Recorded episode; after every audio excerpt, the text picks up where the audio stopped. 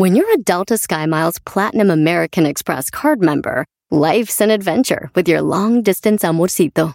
Because who doesn't love walking around the Big Apple con tu media naranja?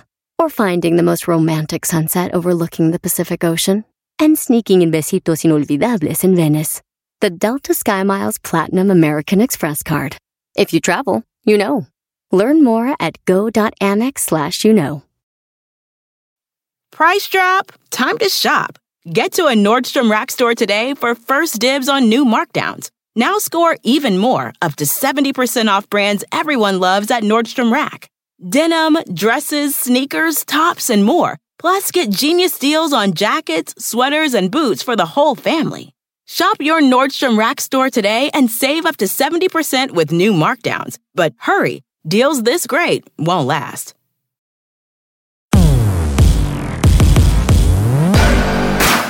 ¡Oiga! ¿Cómo está? Buenas tardes. Buenas tardes. Buenos días o buenas noches. Buenos días. Lo que sea donde nos esté escuchando. Así Soy es. Rodrigo Garduño y estoy aquí con mi queridísimo Rorris. Como siempre, todos los martes en nuestro querido podcast. Póngase los tenis. Póngase los tenis. Lo primero que le preguntaré a usted, oiga, ¿ya se los puso? ¿Ya entrenó? ¿Ya sudó? ¿Ya le metió? ¿O sigue ahí tiradote en el sofá, escuchándonos y viendo la tele, haciendo de su vida algo, pues, no tan productivo, Así es, pudiendo no tan utilizar su tiempo en cosas? Ahora, eso no quiere decir que a veces no valga la pena Rorris, tirarse al sillón un ratito, Ah, descansar. claro, por supuesto Pero si está usted haciendo eso todo el tiempo, Eso sí no. también no joda. Eso sí no, no, no Parece, póngase los tenis, haga un poco de deporte, sude, eh, que sienta usted las gotas del Eh, sudor la en su adrenalina del cuerpo, entrenamiento, que claro se que sienta sí. usted vivo. Acuérdese la regla más importante, esto es como el agua. Si usted está en movimiento, el agua se oxigena, el agua genera vida, Genera el, vida. el agua genera puras cosas positivas, un río corriendo, pues como es, Rorris, Así huele es. bien, eh, genera vida, crea oxígeno. Pero ¿qué pasa con el agua estancada, Rorris? Se pudre. Claro, genera bichos, se pudre, empieza a oler mal. Por lo tanto, usted tiene que comprender que su cuerpo tiene que hacer exactamente lo mismo, generar movimiento. Su cerebro, exactamente lo mismo. Usted tiene que estar en continuo movimiento para que su vida avance de la manera en la que usted se espera. Hoy tenemos un invitado de lujo, Rorris. ¡Ay! Alfombra roja y caravana. Yo no quiero perder más tiempo diciendo cosas que espero que la gente ya sepa, que es entrenar todos los días, activarse todos los días, ser, dejar el sedentarismo fuera de su vida. Fuera, fuera por y completo. quiero pasar directamente al invitado de hoy. es que Claro Rorris, que sí. yo no sé tú, Claro que yo sí. no sé tu bigote, tu bigote que diga, pero yo eh, con- me considero fan de este señor. Bueno, Ahora tengo que decir algo. sí. Yo cuando llegué a Miami, Sí. este, mm, yo, oh, tú sabes que escuchó muy poco, escuchaba muy poco la radio en general. Cuando llegué a Miami, todo el mundo hablaba de él. Sí. Todo el mundo hablaba de él. Y yo, pues evidentemente me causó mucha, mucho interés saber quién era. Pero cuando supe quién era, resulta que era el que yo escuchaba todos los días en la radio en el coche. Así es. O sea, ya lo conocía, pero no lo conocía. Y me, y, me, y me dio una gran impresión eh, Saber, conocerlo, saberlo, saber, en parte su saber. dinamismo, su habilidad mental, su habilidad verbal. O sea, es un Sí, tipo sí, que sí, te prende, es un tipo que es verdaderamente exitoso, no nada más porque la vida lo puso circunstancias adecuadas, no. sino estoy seguro que él se ha abierto su camino por sus grandes talentos y su gran carisma Claro y actitud sí, ante claro la vida. ¿Estás de acuerdo conmigo? 100% de acuerdo. ¿Qué vas a estar de acuerdo conmigo? No, no, Nada no. más me estoy- estás dando el avión. No, para nada. No, no Ok. estoy 100% ¿Tu bigote de está de acuerdo conmigo? Pero, por supuesto. que. El bigote, Bueno. el bigote y yo estamos 100% de acuerdo contigo. Pues ni más Ahí ni menos que tenemos a mi queridísimo, el número uno de la radio. Ay, ay, ay. Escúchame bien, Sí, sí, el número uno, porque yo lo considero así, porque además eso dice todo, Es el top todas las revistas y todos los lugares en este maravilloso Medalla país de oro. llamado Estados Unidos. Así es, es. el número uno Sí, así es. en la radio para toda la comunidad hispana en los Estados Unidos. Mi querido Enrique Santos. ¡Enrique Santos! ¡Bravo! ¡Bienvenido! Gracias muchachos, muchas gracias por la invitación. Mire, para que vean que yo no dejo que el agua se estanque, estoy moviendo el agua pero mezclada con el licor y hago mis Hijo de la ejercicios todas Ay, joder. las tardes. Hijo Happy la hour. fregada. Un, dos, tres. Mm. O sea, Bajamos. acuérdate que Un, la dos, gente te está escuchando. A ver, Enrique, tienes que decirle a la gente qué está pasando, porque acuérdate que es audio. Entonces, yo te estoy viendo aquí hacer Sí. push-ups. Sí, yo estoy viendo haciendo- que está haciendo push-ups, Push-ups. pero la gente no lo Eh, sabe. No lo sabe, no lo sabe. ¿Qué estás haciendo? ¿Nos podrías eh, describir qué acaba de suceder? Me estoy alcoholizando. Se, se está ¿Sabes por qué me cae bien este güey? Sí, sí, sí, Porque es honesto. Sí. Porque le vale madre. Sí, sí, sí. Le vale madre. Es más, te voy a decir algo, Enrique. Yo trato siempre de cuidar la manera en la que hablo, ¿verdad, sí. Mira que yo soy majadero como tú, ¿eh? O sea, si me, así en la vida real soy, le, me meto onda sí, y me vale gorro. Pero siempre trato ya, obviamente, con, la- con- en mis programas y mis entrenamientos de cuidar. Pero cuando te escucho me divierto tanto porque te vale madre. Sí. Y eso es lo la- mejor de la vida. Disfrutas lo que haces y te diviertes al por mayor. ¿Qué mejor cosa Claro. que eso? Y, esa es la clave de la vida, ¿no? La- el, el éxito de la vida es encontrar lo que te apasiona, lo que te gusta. Y cuando encuentras eso y si tienes la bendición de poder hacer todo lo que te gusta, pues nunca estás, no, no es lo que haces como una profesión o como una carrera, no lo ves como, yo no lo veo como, como trabajo, ¿no? Uno, uno lo, lo disfruta. Yo admiro, lo admiro a los dos y a Gracias. todas las personas que tienen esa, esa fuerza de voluntad y que se despiertan todos los días para poder ejercicio, hacer ejercicios eh, y, y- y cuidar su cuerpo. Yo cuido mi cuerpo, no que lo descuido, pero ya a esta hora es happy hour y no estoy manejando y estoy relax y me doy mi traguito vodka eh, con club, club soda moderadamente, ¿no? Y nada, pues ustedes que hacen ejercicio todos los días, dime la verdad, ¿no toman alcohol? Fíjate, Vinito, Enrique, que empezaría yo diciéndote que eh, evidentemente, eh, a ver, yo no sé si tú sepas cómo es la vida de los futbolistas profesionales, pero pues generalmente es un poco agitadilla. Y sería mentira decirte que no lo hice, por supuesto que sí, me divertí muchísimo. Creo que viví tres vidas ahí en, durante el tiempo que fui jugador, viví tres vidas.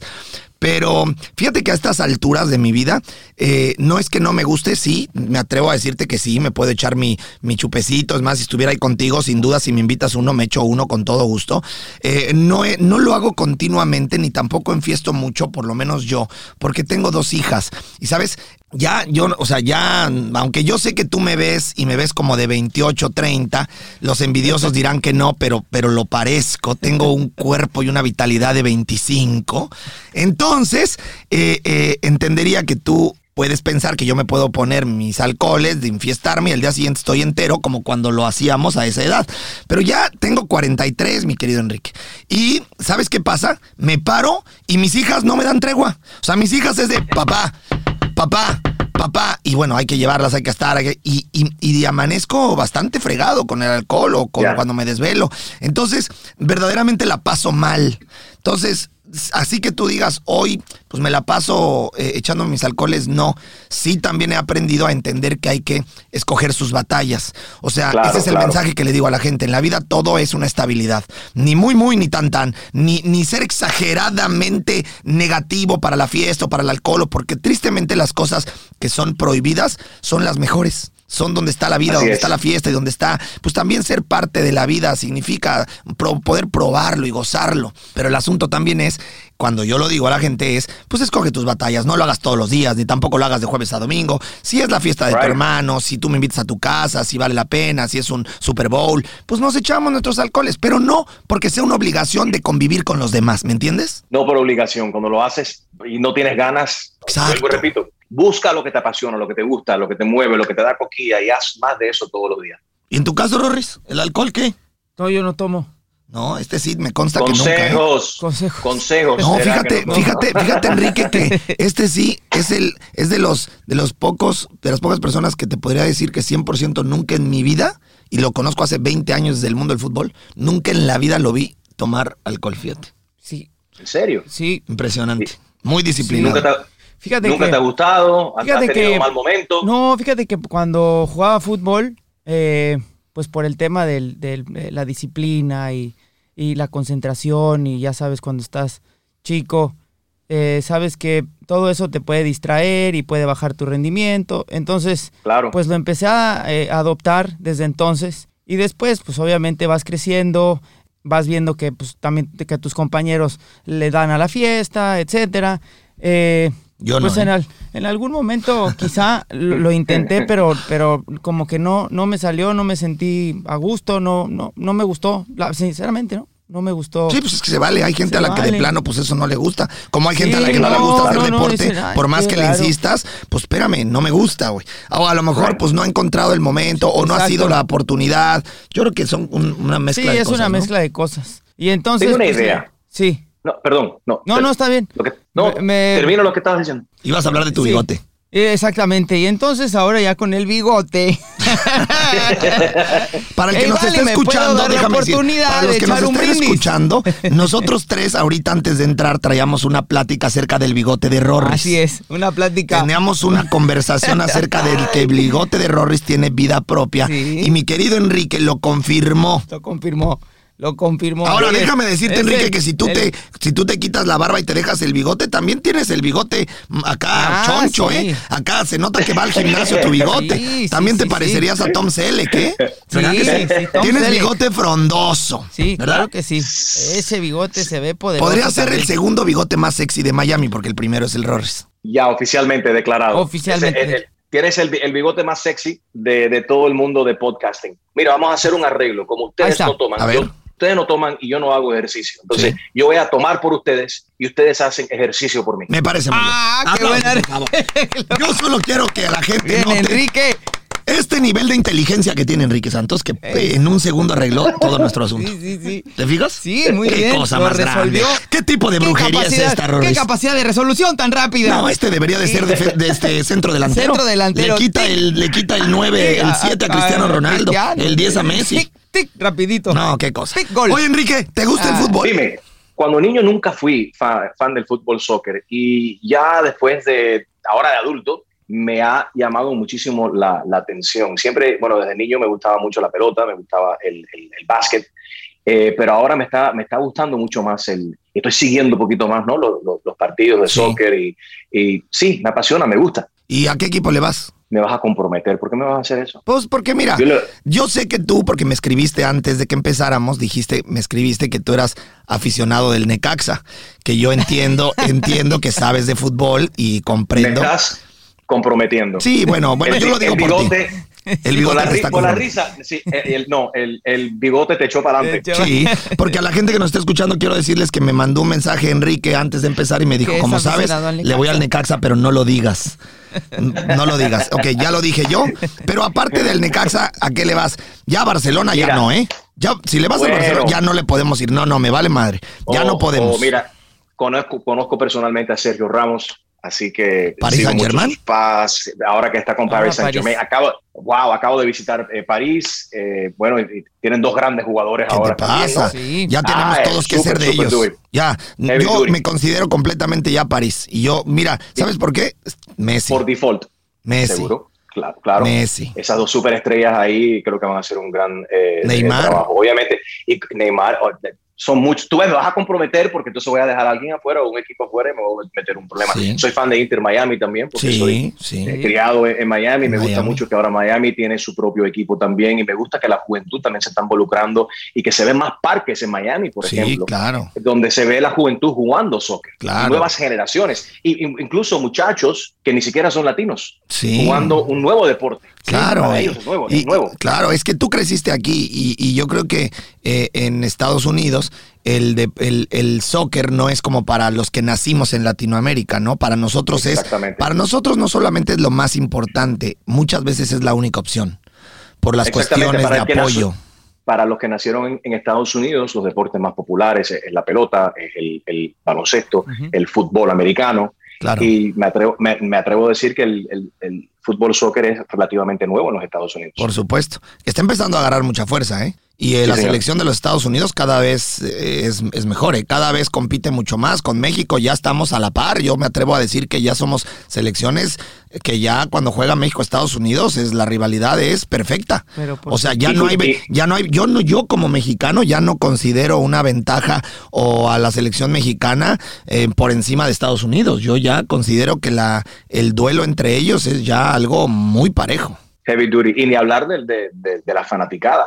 Sí, está mira, creciendo mira, mucho. mira, mira en Atlanta. Es, es una cosa increíble. Parece un estadio latino eh, cuando Como cuando, si cuando juegan Atlanta. Como si estuvieses en Latinoamérica. ¿Qué le falta a Miami? Porque yo siento que Miami, el Inter de Miami, que a pesar de que eh, eh, eh, yo tengo mis equipos donde jugué, evidentemente, y a los que me gustan ahora, como por el Paris Saint Germain, eh, considero que como que algo le falta, algo no acaba de cuajar con el, el Inter de Miami. Tú que le vas al Inter de Miami, ¿qué es lo que le falta al Inter de Miami desde tu perspectiva como para que la, la comunidad se involucre más? ¿Qué sería? Bueno, número uno, donde están localizados ahora, este, este estadio temporal que tienen está un poco lejos de, de el, De la centro ciudad. de Miami. O De sea, la los que, ciudad los de que estamos Miami. aquí no vamos. Exactamente. Nos queda lejos. porque Está lejos, te, te queda lejos, te queda una hora hora y pico. Y, pero bueno, la gente, no es que no haya fans de soccer eh, ahí en, en, en- en Broward County, que Claro. es sino al norte de Dade County, Claro. pero sí queda un poco retirado de la concentración de, de donde viven la mayoría de los latinoamericanos en, en la ciudad de Miami. Y quizás, So- y quizás interactuar un poquito más con la comunidad directamente aquí en Miami, quizás, ¿no? Porque ese, ese, puede, ese equipo puede tener un arraigo gigantesco. Miami es un lugar Claro. muy, muy latino. Y, y, y, y- y te podría ser uno de los equipos como Atlanta con mayor fuerza de, de seguidores, ¿no? Creo que esa es la intención, Claro. ¿no? Es la intención, obviamente, y se puede ver esa intención, déjame decirte, porque el, el estadio, aunque sea algo temporal que está en, en Broward County, que ha logrado eh, construir eh, Beckham ahí, es verdaderamente increíble, impresionante.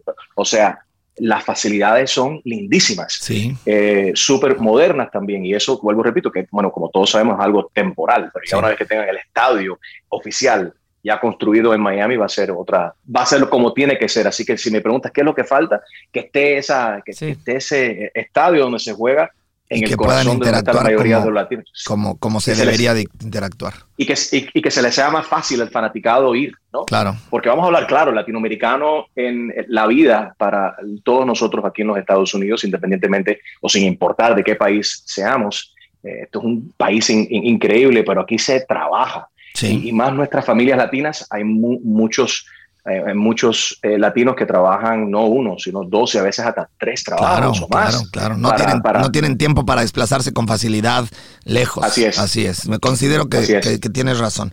Mi queridísimo Enrique, pues creo que hay mucha gente que nos esté escuchando porque tenemos muchísima gente en América Latina que escucha este podcast y que han de estar diciendo, bueno, sí está padrísimo, pero yo ni vivo en Miami ni me gusta el fútbol.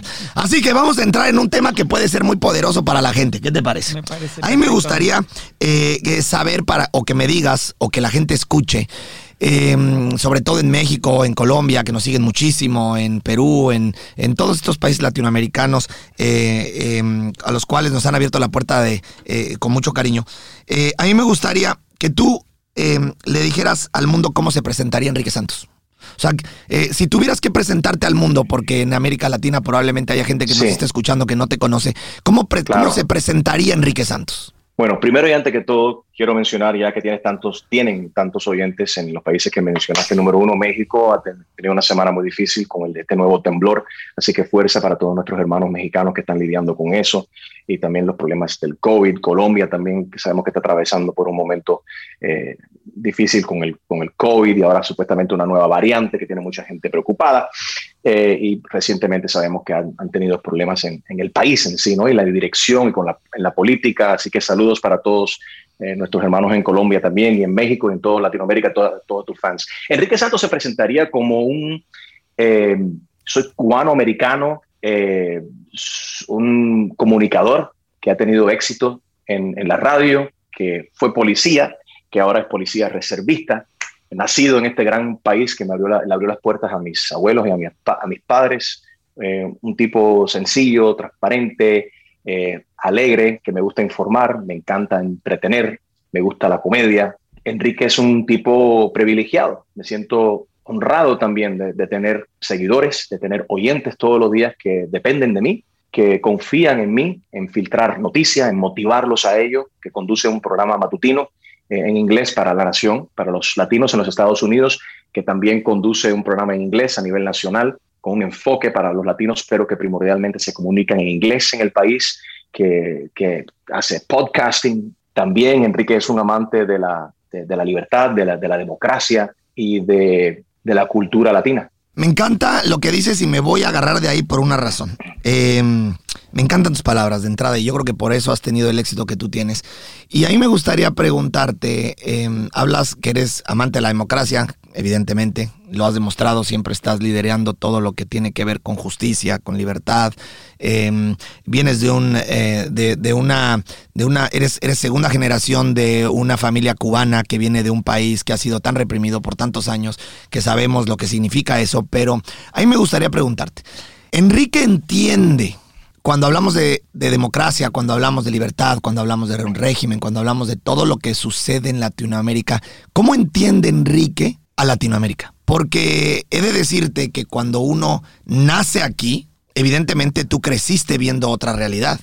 La realidad que tú tienes, como bien dijiste, eres una persona muy afortunada, al igual que todos los que han nacido en un país en donde la libertad existe en donde el apoyo existe, en donde eh, crecer sin miedo existe, en donde, en donde los sueños son, son posibles de realizar. Eh, ¿Cómo entiendes tú Latinoamérica? Desde el punto de vista de alguien que lucha por eso, pero que siempre lo ha tenido. Primero y antes que todo, conozco Latinoamérica y, el Caribe, obviamente, bueno, a, través de las historias de mis abuelos y de mis padres. Incluso yo nunca he estado en, Cuba. Conozco el, sufrimiento de mis abuelos y la separación de nuestras familias porque he visto cómo, ellos lo han sufrido. Eh, ¿no? Viví un tiempo en, Guatemala, viví un tiempo en, Nicaragua también, ah, así que le tengo un gran, era, era muy chico, ¿no? Lo recuerdo a través de, fotos, pero la historia está muy, muy clara en, mi mente. Mis padres, en, mi familia tuvo que salir de Cuba debido al comunismo. Después mi abuelo llevó sus negocios a, Nicaragua. Tuvo que salir mi familia de Cuba por la dictadura castrista. Después para instalarse en Nicaragua y debido a, los sandinistas tuvieron que volver a empacar sus cosas y salir también de Nicaragua. Así que mi familia lo, ha vivido en, en, carne, en carne propia y por eso yo, chicos, yo siento que tengo un gran deber, que vivo en, un país donde yo sí puedo decir claro. lo, que, lo que opino, donde yo sí tengo oportunidades que entiendo que desafortunadamente hay mucha gente en otros países se les castiga, se los encarcelan, ah, donde hay una dictadura dictatorial, dictatorial por casi ahora 63 años, como es el caso de Cuba, los problemas que tiene Nicaragua, los problemas que tiene Venezuela, obviamente, eh, y, ahora los países actuales, ¿no? Que están empezando a entrar en eso, como México, como tantos lugares que están empezando a, a, a, enfilarse por algo así, ¿no? Y cómo no preocuparse por esos, por no, todos esos países que van en esa dirección. Chico, entonces yo, a mí me duele cuando un hermano latino sin importar bandera está sufriendo yo sufro por ellos, porque digo, caramba, ¿por qué tiene que ser así? ¿Por qué ese hermano latino no tiene las condiciones que tengo yo y los mismos derechos que tengo yo y la, los derechos básicos que debería de tener todo ser humano en el faz de la tierra, de poder proveer para su familia, de poder eh, viajar el mundo, no ser prisionero, ¿no? En su, en, su país, como lo es en el caso de Cuba, que no dejan que los cubanos salgan así, viajar, mucho menos los atletas y los, cantantes tienen cuando salen tienen sus familias secuestradas ahí. Dicen, ten cuidado lo que tú dices en el exterior, ¿eh? Claro, y donde te quedes, aquí está, tu familia. Exacto, y acuérdate que aquí está tu hijo y que está tu, y está tu, todo. Sí, claro, y donde te quedes o hables, aquí estamos, aquí nos quedamos con ellos, ¿no? Exactamente, entonces es muy triste ver eso y ver, como bien lo estás explicando, que desafortunadamente se está repitiendo en otros países y uno dice, wow, ¿por qué? ¿Por qué no abrimos los ojos? No, y, me duele, me, molesta. Así que yo veo a Latinoamérica como países latinos, de gente trabajadora, gente humilde, gente cariñosa, pero me, da mucha lástima que otros países de Latinoamérica caigan en la misma desgracia que ha caído Cuba. Y, y para ti, viéndolo desde el punto de vista del cual estamos hablando, ¿cuál sería el problema de estos países?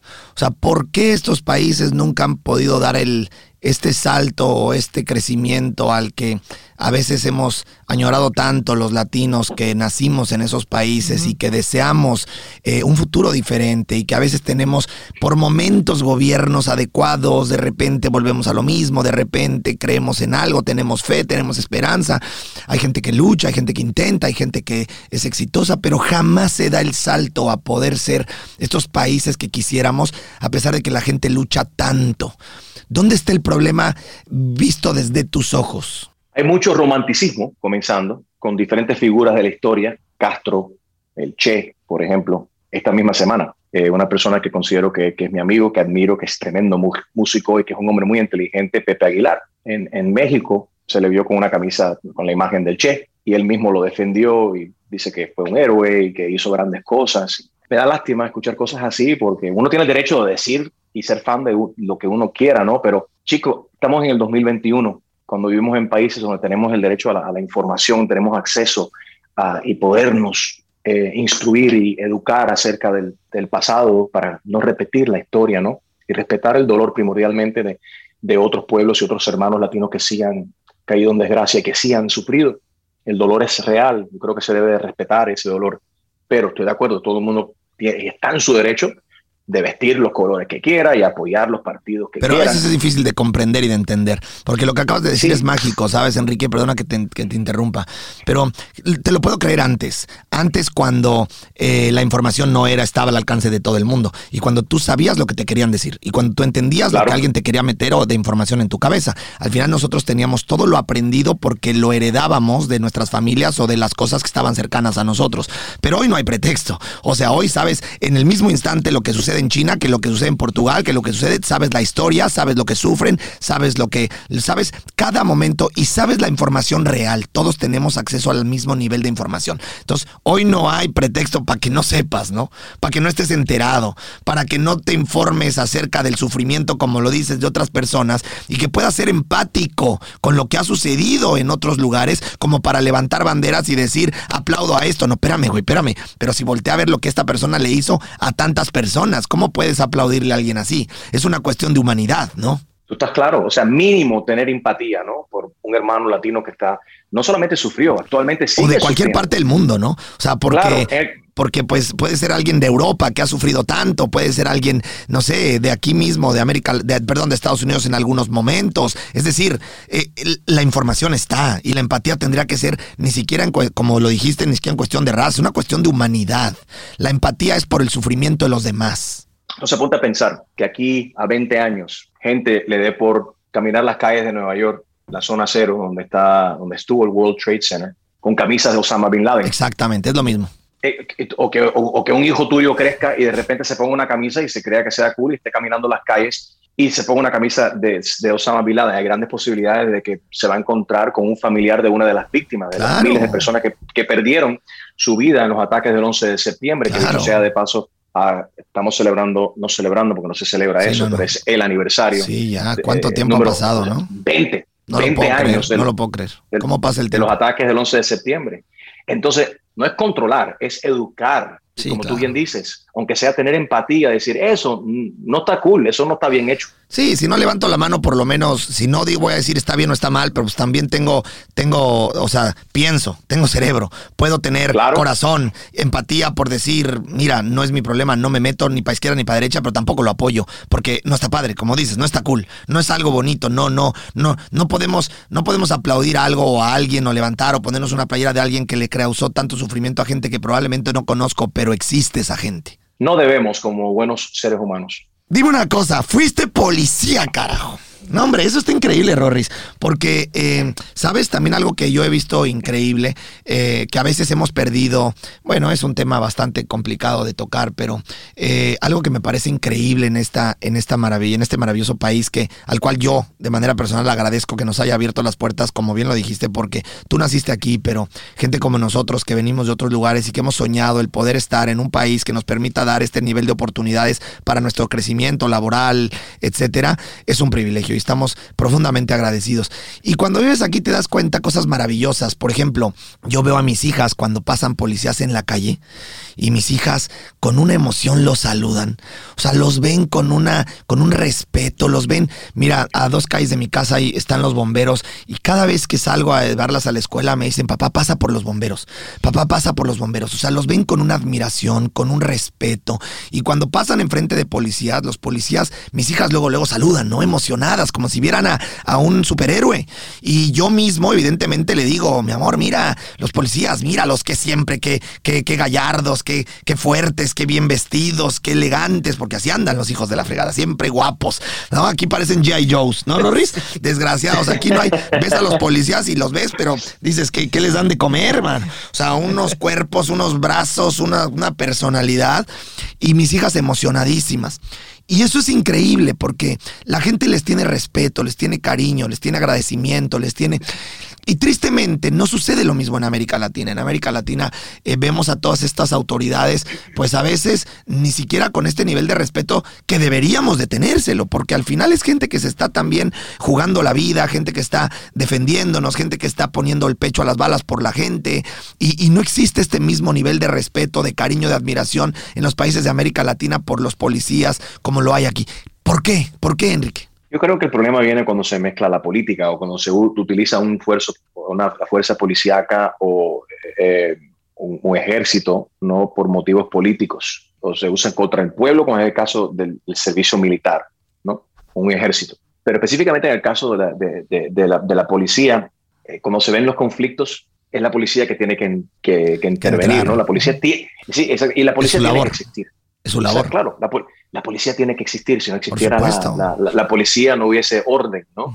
Entonces la gente critica aquí, allá, en todas partes del mundo la policía. Hay gente que no son fans de la policía, pero en el momento que están en un problema, el primero que llaman es, policía, policía. Es triste cuando hay gobiernos que utilizan la policía y por motivos políticos y no hay, esa, no hay esa separación. Te puedo hablar por mi experiencia, ¿no? Porque es el único ¿Fuiste país. policía? Eh, aparte de que fui policía aquí en los Estados Unidos, es el único país que, que, conozco que gracias a Dios tenemos una constitución que en mi opinión es casi perfecta, casi perfecta porque digo que la constitución estadounidense es un artículo que vive, que se puede transformar. Sí, que, oscila, que oscila entre, eh, que oscila conforme la presidencia sucede y puede girar hacia un lado o hacia otro, ¿no? Y así debe de ser, protegiendo los derechos básicos del ser humano. Exactamente.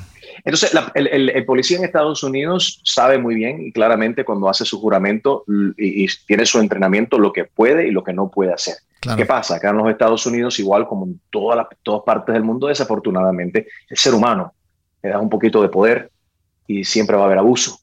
Sí, como en todos y es en todas las profesiones. Sí, porque el, el, poder, el poder genera genera hambre, el poder a veces en todos lados, en todos los países. Entonces a veces hay gente que pues abusa de ese poder, ¿no? Desafortunadamente. Y cuando estás hablando de una posición tan poderosa como lo es un policía estadounidense, que te digo, hasta cierto punto, en ciertos momentos, cuando está trabajando uniformado en las calles de los Estados Unidos, tiene, incluso, escúchate esto, tiene más poder que hasta el presidente de los Estados Unidos. Fíjate qué increíble. Porque, porque basado solamente en su palabra, puede eh, quitarte tu derecho de libertad, te puede detener, te puede detener. Claro. Por eso yo digo que el policía en Estados Unidos tiene mucho poder y eso tiene que, tiene que monitorearse. El policía también tiene mucho tiempo libre, el policía también está bajo mucho estrés, mucha, presión, mucha presión. Mucha presión. Pero está el entrenamiento.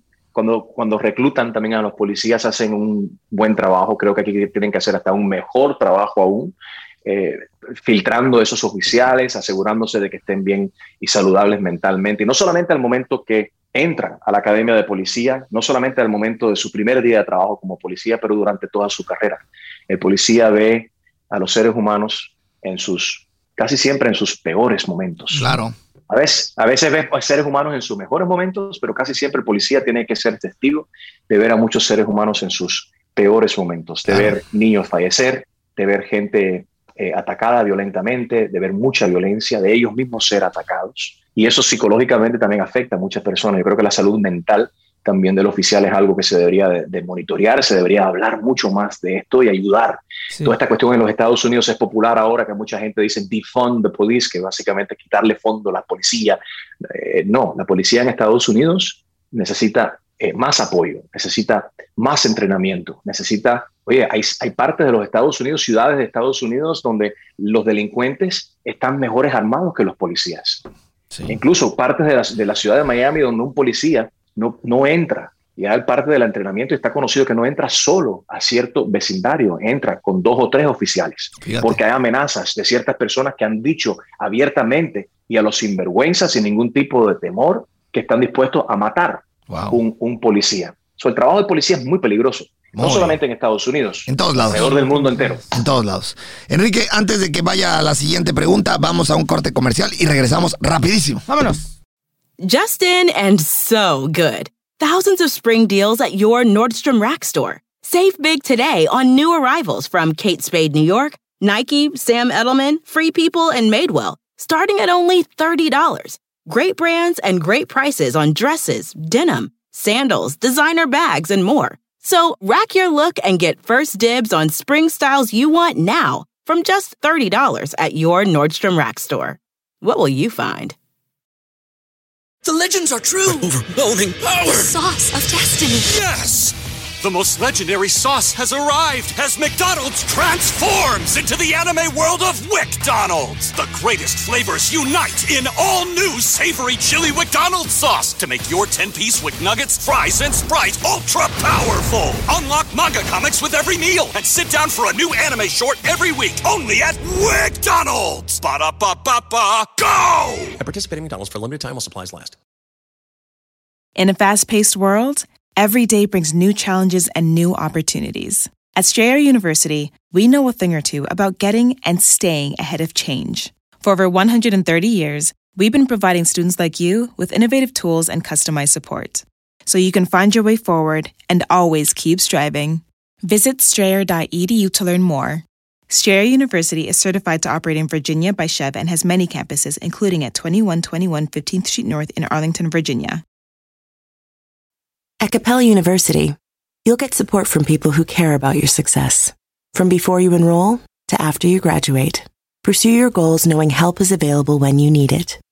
Imagine your future differently at capella.edu. Estamos de regreso, mi queridísimo Enrique. Enrique, ¿y por qué dejaste de ser policía? Encontraste tu profesión, encontraste, te diste cuenta ese carisma que tienes, desgraciado. Se me hace que sí, ¿verdad? Se me hace que Enrique era de los que quería de repente detener a alguien y, y- y- y empezabas a contar algunas bromas y lo que dejabas ir. Decías, no, ya se volvió a tu cuate, se volvió a tu amigo y decías, no, yo prefiero mejor la comedia, prefiero divertirme, ¿no? Yo desde niño eh, siempre me gustaba la comedia, la actuación, el entretenimiento, las películas, pero nunca imaginé que eso iba a ser mi carrera. Um, siempre quise ser policía. Mi tío fue policía, y recuerdo montarme en su patrulla y jugar con la sirena y con las luces. Te emocionaba. Eh, sí, me encantaba y eso era lo mío. Me, me enfoqué en eso y cuando terminé la escuela me hice policía. Trabajando un día como policía, eh, llamé de la emisora de radio que yo escuchaba en ese entonces. El que contestó fue el director de programación. Nos hicimos amigos. Eh, a él le hacía falta un locutor, me hizo una prueba, me gustó cómo soné, a mí me encanté lo que hice y dijo, ¿quieres, Contratado. ¿quieres ser locutor? Le dije, vamos, para adelante. Y aquí estamos. Ahora, sigo siendo policía reservista para la ciudad de Miami. ¿Eso qué quiere decir eh, para los que no entendemos eso? es, por- eh, es una fuerza, eh, es parte del departamento de policía voluntario. En caso O sea, de que eh, necesiten de tu ayuda en algún momento específico, como en algún momento, no sé, en algún momento delicado. Una emergencia. Emergencias. Eh, exactamente, es como un auxiliar, ¿no? Sí, que necesiten ahí más elementos. Exactamente, exactamente. Y, y en realidad yo eh, en esa posición lo que hago primordialmente es, utilizar eh, mi voz para, para ayudar a, a- a la próxima generación a que se mantengan fuera, fuera de, las, de, de- de la violencia, Sí, de, claro. de, la- de las drogas um, y de, las pandillas y, y- y de problemas, ¿no?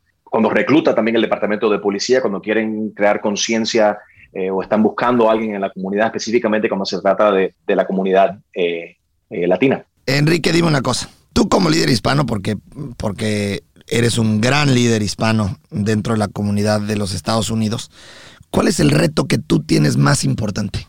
¿Existe alguno que digas, este reto de ser líder en Estados Unidos para la comunidad latina no está nada fácil? ¿Cuál sería? Ser un buen ejemplo para mis seguidores y para mis oyentes. Para ti, ¿qué sería ser ese buen ejemplo? Ser una figura, ser una voz, ser un norte para aquellos que están en mis zapatos o que o en los zapatos en cual yo estuve cuando fui joven, que están buscando una persona con que ellos se identifiquen, que pueda decir, caramba, yo quiero y puedo lograr eso. Ese reto para mí personalmente es todos los días, eh, a pesar de los problemas que tengo yo, y todos tenemos problemas, ninguno, nadie es perfecto, eh, poner mi ego aparte, enfocarme y reconocer de que tengo una gran responsabilidad. ¿Cuál es esa responsabilidad? ¿La conoces o consideras que todavía no entiendes cuál sería tu gran responsabilidad? Te admito que eso va cambiando to- todos los días. es, es- es educar, aunque no soy maestro, es ser eh, psicólogo, aunque yo no estudié psicología, es eh, animar a la gente, aunque es en- o sea, en realidad yo no estudié eso. No se me hace difícil, no que es un reto, pero constantemente va cambiando el plan, va cambiando el gol. como El norte, ustedes como dices. juega- sí, o el- en el caso del, del el que juega soccer, ¿no? Sabes dónde Va cambiando el rival, más bien, ¿no? A veces, Eso como en el fútbol, va cambiando la, el rival que enfrento. Y de acuerdo a eso me, aj- me ajusto. Me adapto. Seguro, pero sabe lo que tiene que hacer para Por supuesto, ese hay que meter ¿Y- gol. ¿Y en qué, y sabes que tienes que ir a esa, en, ese, en esa dirección, pero los rivales van cambiando y no sabes en, qué, en quién confiar. El rival puede ser un racista que no le gusta el latino. Por supuesto. El rival, y hasta, ese, hasta cierto punto ese, ese rival se entiende. Ok, yo entiendo que tú no eres como yo, no entiendes mi idioma, mi cultura. Claro. Te gusta comer, mi, te, te, encanta comer mi, mi, mi comida y vacilar nuestras mujeres. Claro. Pero a mí no, a mí no me aceptas. Quizás me masticas, pero me no ves diferente. Sí, eso hasta cierto punto se entiende cuando no es una persona que no sea latina. Me duele cuando es un latino, cuando es un latino que te discrimina, cuando es un latino que te quiere. Oye, aguantar, Enrique, cuando es de- un voy a que te agarrarme de quiere ahí. criticar. Voy a agarrarme de ahí porque eso que acabas de decir es algo que sucede muy a menudo. Y yo, de manera personal, te lo digo, no lo comprendo. No comprendo cómo puede haber latinos que sean racistas con los latinos. Y sucede mucho. Eh, de manera personal, te lo digo, lo he visto. O sea, de repente me he tocado con latinos que son más racistas con los mismos latinos que los americanos. O sea, y, y- y por dentro digo, ¿es en serio? Por Dios, pero si, si vienes de, de- tu sangre es latina al 100%, ¿por qué te comportas así? ¿Por qué sucede eso? Tan, yo en mi sé cabeza no lo logra comprender. ¿Tú cómo lo No- dirías? No, no te sé decir y estoy. pero estoy sucede, contigo. ¿verdad? Muchísimo. El, Muy- el latino es el muchísimo. más. El latino, desafortunadamente, es muy, muy racista. El caribeño no le gusta el centroamericano y le dicen tira flecha. El, el- de- el- el latino discrimina mucho en contra del negro, desafortunadamente. eh, Es, algo muy, muy feo. Me- Sí, me molesta sí, y debería sí, de molestarnos. A todos. Me molesta a mí que no le molesta a más personas cuando le dicen a un centroamericano un tira flecha. Sí. O cuando le dicen los negros aquellos en República Dominicana.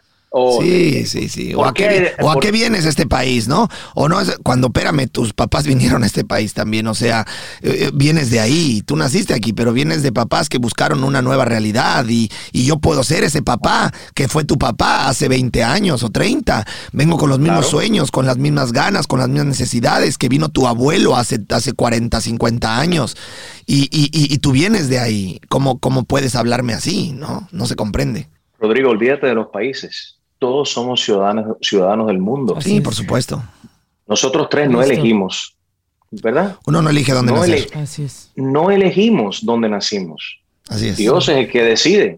Igual que, que, que yo nací, a- que nací aquí, pudiese yo haber nacido en Afganistán. Claro, Sí. así como, uno no nace, así como uno no escoge en qué familia nace, ¿no?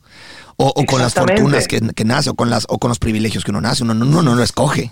Entonces, basado, vamos a tomar eso como base. Si comenzamos por ahí, Sí. ¿cómo, ¿cómo es posible que uno sea tan, caramba, como Otra vez, voy a hablar a los cubanos? Oye, ¿cómo es posible que uno sea tan hijo de puta Sí, de no reconocer eso, sí. de estar agradecido con Dios y la vida y decir, caramba, tengo vida, tengo salud, nací aquí. Ese otro ser humano, olvídate qué idioma habla, cuál sea su orientación sexual, qué color es, Por está supuesto. sufriendo. Claro, Sí, sí. Quiero sí. Esa parte que tú decías, Rodrigo, de empatía. claro, es que todo se reduce en empatía. That's it. Esta es la realidad de nosotros hoy. Estamos bendecidos de tener Por una plataforma, de tener seguidores y que la gente nos escuchan, pero mañana todo, todo puede cambiar así, por un accidente, por un, eh, eh, por, por un arresto, por eh, eh, cualquier cosa. Entonces uno tiene que estar agradecido donde está hoy, no ser egoísta.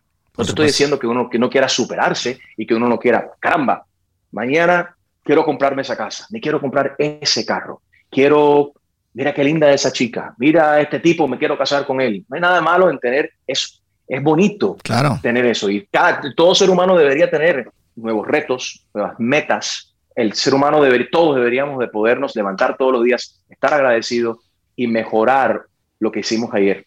Fíjate que esto te lo, te lo dije, porque la pregunta anterior que te hice, cuál era el reto justamente de ser eh, un líder dentro de la comunidad hispana en, en los Estados Unidos, todo viene porque justo lo que estás diciendo, tenemos un micrófono, tenemos una audiencia, tenemos eh, muchos seguidores, tenemos gente que escucha nuestra, nuestra voz, que nos sigue, que se orienta por nuestro norte.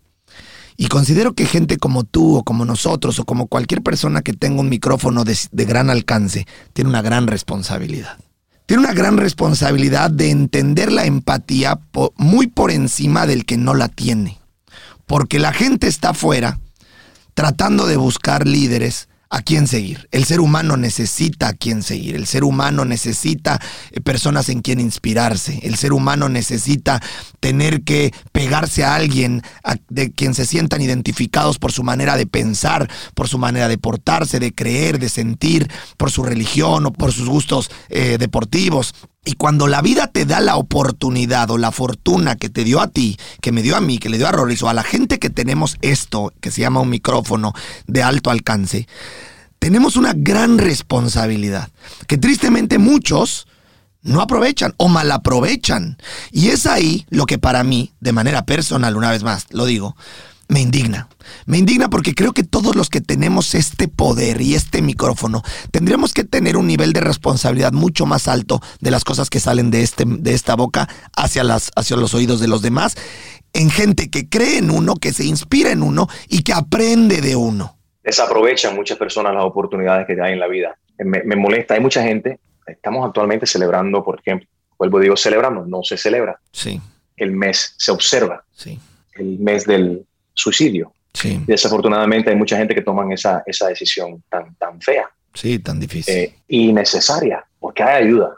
Ningún ser humano debería estar en esa, en esa situación, pero hay que reconocer que hay mucha gente que luchan todos los días con, y que la enfermedad mental, la salud mental es un tema muy, que es un tabú muy en nuestras familias latinas. Porque el latino, mi casa todo está perfecto. Sí. En mi casa no hay problema. Mi hija es virgen, yo no tengo problemas de, de, de, financiera. El latino le gusta vivir la historia perfecta, la familia perfecta, ¿no? Y no, son, y no somos perfectos, y no, hay nada malo. No hay, hay, que romper ese estereotipo de que somos perfectos. No, hay, no te estoy diciendo que todo lo personal se debería de, la, como, como, se dice, la, la, ropa sucia se debería de lavar en casa, estoy de acuerdo con Sí, eso. tampoco uno va a salir a gritar las cosas, ¿no?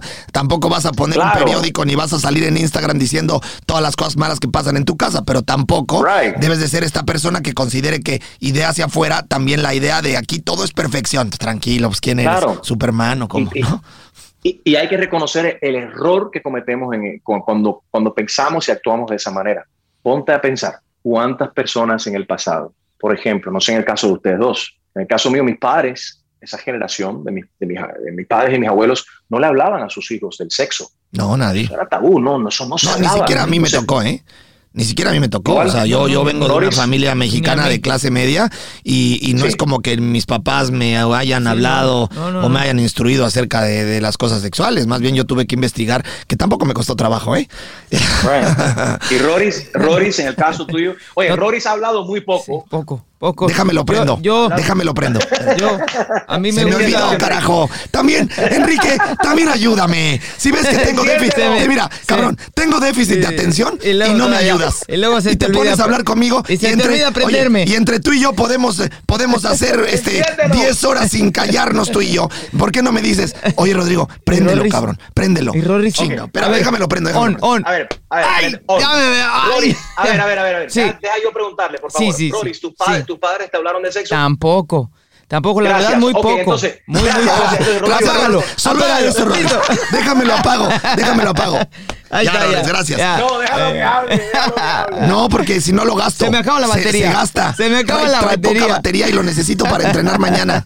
Y el cargador no lo encuentro. Ay, canijo. Oye, eh, momento, antes de que hablemos de esto, de esta cuestión de sexo y todo el asunto, mm, mm, ¿puedes creer que ya van más de 45 minutos, casi Sí, 50? se ha ido Nos muy queda muy poco tiempo y yo Muy tengo cosas muy importantes que preguntarle Sí, a Enrique. sí, sí, sí. Entonces me voy a saltar a una parte interesante. Vámonos, vámonos. La parte interesante a la que te voy a decir es, tú estás en la música, metido pero de, pero de lleno.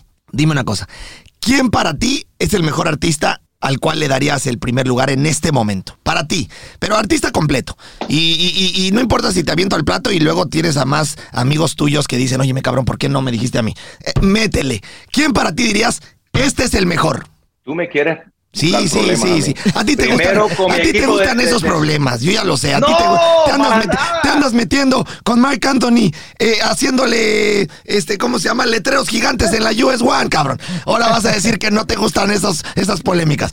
Me vas a decir en este momento quién para ti es el artista más completo. El artista más completo. Sí, completo, que podría ser, completo. eh, claro, que dirías, este, este es un crack. Wow. ¿Te la puse muy difícil? ¿Quieres que.? Sí, bueno, que tú quieres que todo el mundo espera, espera que yo diga Mark Sí. Anthony. Bueno, bueno, Ay, bueno. Sí, ya sabemos perfectamente que eres fan auténtico y además te voy a decir algo, yo también. O sea, yo también, yo también soy fan completito de Mark Anthony. O sea que ya dilo, hombre, ya dilo, a ver, dilo. Mark Anthony. Porque todo el mundo ya lo sabía, ¿eh? ya lo sabíamos. Te acabamos de ver en sus conciertos. Cuando tú dices artista completo, un artista Yo creo que es él, ¿no? cante, Luis Miguel. Claro. que- que- bueno, pero espérate, que cante, Componga. que, que actúe, que, Sí. que componga, un artista completo, Mark Lo le da check a todo eso. Obviamente, Mark es, es- es- mi hermano. En el caso de Mark, tengo que decir que Mark Anthony es un artista completo. Eh, lo conozco personalmente, es, es- es mi hermano, sinceramente. O sea, Qué no talento de tiene el desgraciado, ¿verdad? Uf. No, Eh, la- no, la no hay, no hay manera de comprender ese gran talento que tiene, ¿no? Es una, es Es una, una- mente y la maestra, disciplina. Bomba nuclear. una bomba nuclear. Aparte, poniendo aparte la- el ser humano, la disciplina de Mark Anthony como, como artista, el éxito que ha tenido en cine, en sus tours. ¿Dirías que, es un teniendo. cristiano, ¿Dirías que es un Cristiano Ronaldo en la música? O sea, su nivel de disciplina eh, es a ese nivel. Chico, no, mira, Cristiano Ronaldo es flaco, pero Mark Anthony es más flaco todavía. Sí, sí, sí, sí. Esto, Pero es disciplinadísimo. chicos, sí, porque y sigue metiendo goles. Claro. ¿Y cuántos años y cuántos años tiene Mark? Es Todos. Mayor que todos y, nosotros. y además, mayor que no- y nunca ha dejado de ser top. Jamás ha caído. Y eso es algo extraordinario, Jamás. ¿no?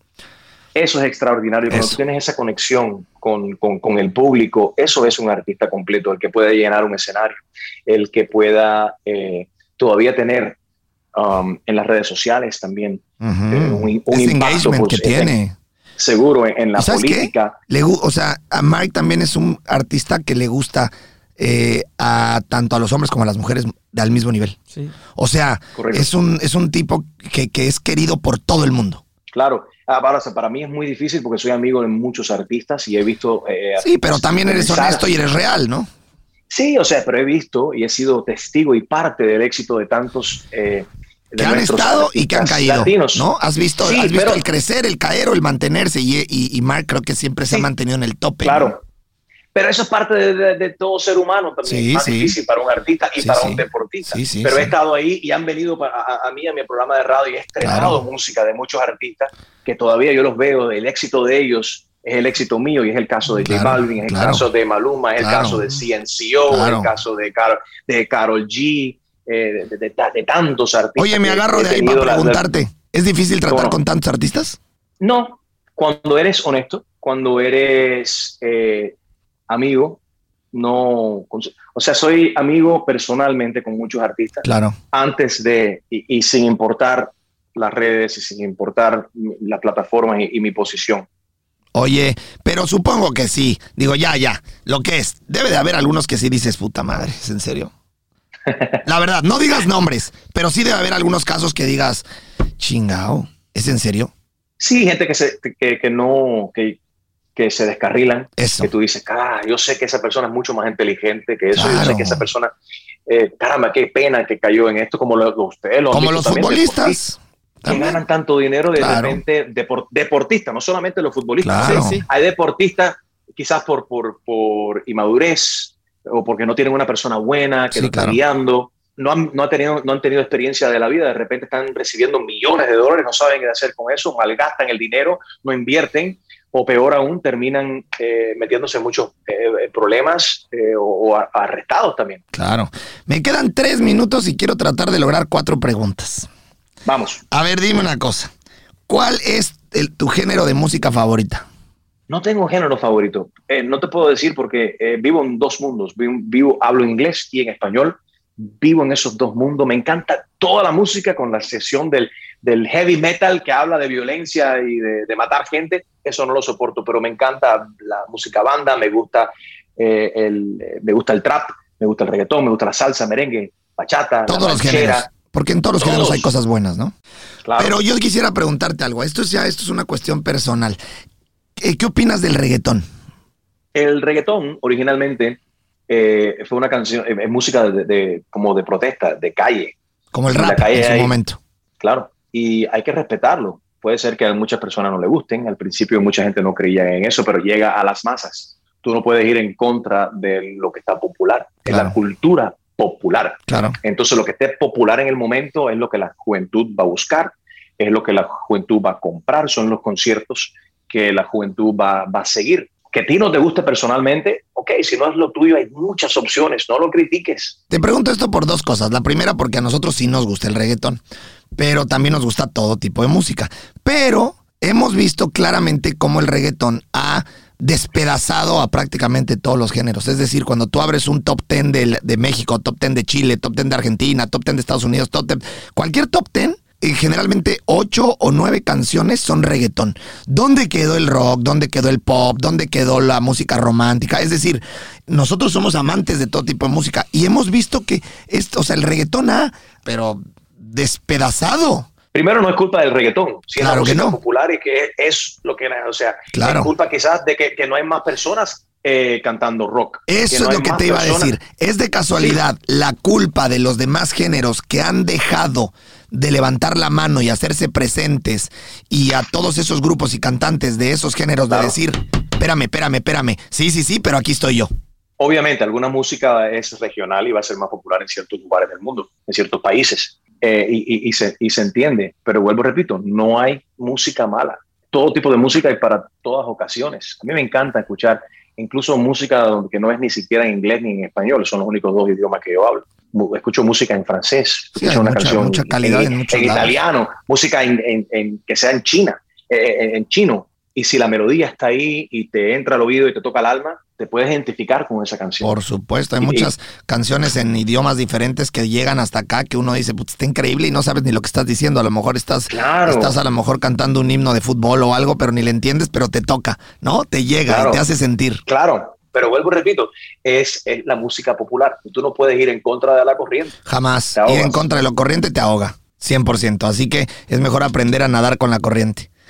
Mi querido Claro. Enrique, la última pregunta, porque con esta nos vamos. Y primero, antes de irme, le requiero recordar a toda la gente que póngase los tenis. Es un programa que sale todos los martes. Y te agradecemos públicamente, pero antes, mi querido Enrique, quiero preguntarte, ¿cuándo vas a ir a entrenar con nosotros? Ajá. La respuesta es bien fácil. Nunca. No, no, espérate. tienes que meterle ganas, Espérate. tienes que tener valor. Eres policía, cabrón. Da un paso al frente y dime, bueno, va, me rifo, me rifo. Por lo menos 30 minutitos. Te prometo que no te vamos a matar, pero estaría coquetón y Por supuesto que sí. que viniera Enrique allá Claro que 54D. Te prometo no matarte, pero, pero, pero la experiencia estaría buenísima. Por supuesto que A sí. la gente te aseguro que le gustaría ver a Enrique Oye, Acá echándose Rodrigo, unas, echando echándose el algo con nosotros, cotorreo- hombre. Es más, después te acompañamos a después te acompañamos a la fiesta. ¿Qué Claro te parece? que sí. ¿Tú, ¿Tú irías a la fiesta con Enrique? Yo voy, claro que sí. Mira, después nos vamos de fiesta contigo por, por Oye, pagártela. bueno, a- tú ves, me gusta esto de negociar. Pero espérate, claro. Rodrigo, Eh, Rodrigo, hablamos de democracia, ¿no? Listo, ahí está. Claro, pero caramba, tú dices que tú prometes no que no matarme. No, no, yo al Pero yo- revés. Se trata yo- que vayas a no- divertirte. Está bien, pero lo que yo no puedo prometerte es que yo no me vaya a matar. Pero no vamos a morir hacer suavecitos contigo, es experiencia. 54, No, no, yo no te, 54 yo no te quiero comprometer a 54 de, a menos que estés listo para tomar decisiones así de fuertes. Yo quiero invitarte un día, un día nomás, a que te vengas a echar el cotorreo con nosotros, entrenamos vamos a ahí hacer- suavecillo. Ahora que si te quieres echar el reto de 54 días, si tienes ese, esas ganas de decir a la gente, ¿me lo echo? No, hombre, yo sería más que feliz que, que lo hicieras, pero pues eso ya depende de ti, Lo- ya no te vaya a dar lo miedo, hago. miedo. Lo hago, no, qué miedo, yo no tengo miedo. Ahora, lo hago si haces una modificación. A ver, pues. En vez de, a ver, a ver, en vez de 54D, 54S. Eso, eso ya me sonó algo de fiesta, algo de por ahí. De, a ver, pues no, dime qué es. No, ¿Qué es ese? en vez de 54, Segundos. Segundos. no. Segundos. 54 días, vamos a hacer 54 segundos. Mira, te propongo algo. Hoy Te mismo. propongo, te propongo que lo cambiemos a la letra M. 64. 54 minutos. Rífate 54 minutos con nosotros. Yo Lo no, creo que le, yo no creo que le dé miedo a Enrique. Ahí va, ahí va, yo ahí no va, creo va. que le dé miedo a Para Enrique. ¿Tú nada. crees que le da miedo? No. Enrique No tiene miedo. miedo. No. Públicamente, miedo. Va a entrenar. públicamente Va a yo sé que Enrique nosotros. va a ir un día a y un día muy cercano, casi, casi ya Sí. pronto, ya mismo, Ok. eh, 54 minutos con nosotros. Y luego, 54 mira, M. para tu público va a estar buenazo y para el, nosotros, para el nuestro también. Sabes que nos sigue mucha comunidad de aquí de Miami, nos- te aseguro que les encantaría verte o ahí echar el cotorreo con nosotros. Acepto el reto. Eso, Pero. Pero, ¡Buena! pero, ¡Bien, una- Enrique! una condición. Échala. Voy a, voy a entrenar con ustedes los 54 minutos. Sí. Inmediatamente después nos vamos los tres a tomar por 54 minutos. Va, Ay, jole. yo me rifo, Ay, yo sí me rifo. Nada más no vayas a abusar con el Rorris, porque el Rorris No, sí se no, cae. sí el Rorris, mira, el Rorris con una cerveza, para mí eso una sí. cerveza y tres vueltas a la mesa, No, no, lo no. tiras. Con 54 segundos. No, no, es que, pero, Rory, ¿cuánto, ¿cuánto pesas, Rory? ¿Cuánto tú pesas? 65 kilogramos. no es cierto. ¿Qué vas a pesar 65, güey? Piensas 75, 72. 75 Pesas kilogramos. 75. Espérate, eh, Es uno, son acuérdate que- 165 libras. eh, Te iba a decir, acuérdate, yo, soy, yo Sí. vivo aquí en los Estados Unidos. En libras son 165 libras. 165, sí. Wow, wow. O sea que tu bigote pesa más que tú. Por Yo creo que supuesto. sí. Son. Este bigote debe pesar son 130 de esos Son como 165. 50 libras mías y el resto del bigote. Fácil. Sí, sí, pero es el que Oye. me da el power, el power, el power. Vamos Sí. a hacerlo, vamos Órale. a hacerlo y vamos a hacerlo, vamos a hacerlo ya. Te quiero decir una cosa. Yo he hecho muchas entrevistas, sinceramente, y no lo estoy diciendo para, eh, para, para exagerar o soy sincero y transparente. He hecho muchas entrevistas y verdaderamente te digo de corazón, esta, esta ha sido una de las entrevistas que más he disfrutado. Ah, Gracias. pues, increíble, mi querido Enrique.